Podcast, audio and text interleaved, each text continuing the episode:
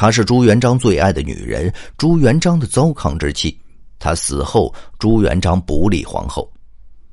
朱元璋的出身极其的贫苦，在其十六岁那年遇到了天灾，一个月之内父母双亡。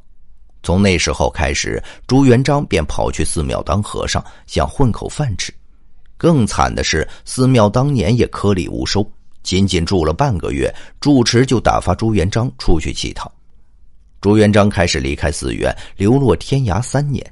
这三年时间，朱元璋经历了世间的疾苦，练成了坚硬不屈的性格，练成了一身好胆量，也结识了许多江湖人士，接触到了明教。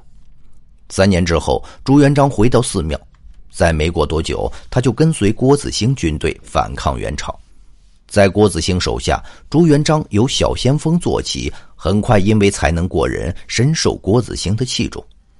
在朱元璋二十四岁那年，郭子兴将二十岁的养女马秀英嫁给了朱元璋。马秀英和朱元璋成婚后，收养了朱元璋的侄子朱文正、外甥李文忠，还有定远孤儿穆英，将这三个小孩视为己出。后来，这三个小孩皆成为明朝名将。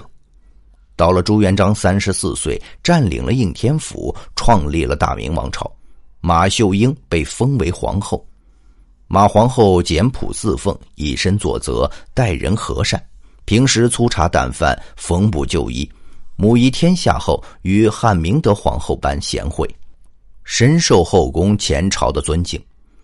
关于马皇后，又有这样两个故事值得一提：第一，当年郭子兴的两个儿子记恨朱元璋的才能，向郭子兴诬陷朱元璋要造反，郭子兴将朱元璋关了禁闭。眼看朱元璋就要被饿死了，马皇后窃炊饼，怀已尽，肉未焦。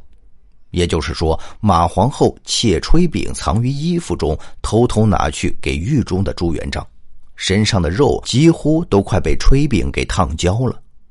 第二，马皇后小时候就深受父母的疼爱，她不想裹脚，其父母也由其自愿。相比于当时的其他女子，马皇后是大脚。被称为马大脚。成为皇后后，马皇后每次出门都会穿裙子将大脚遮住。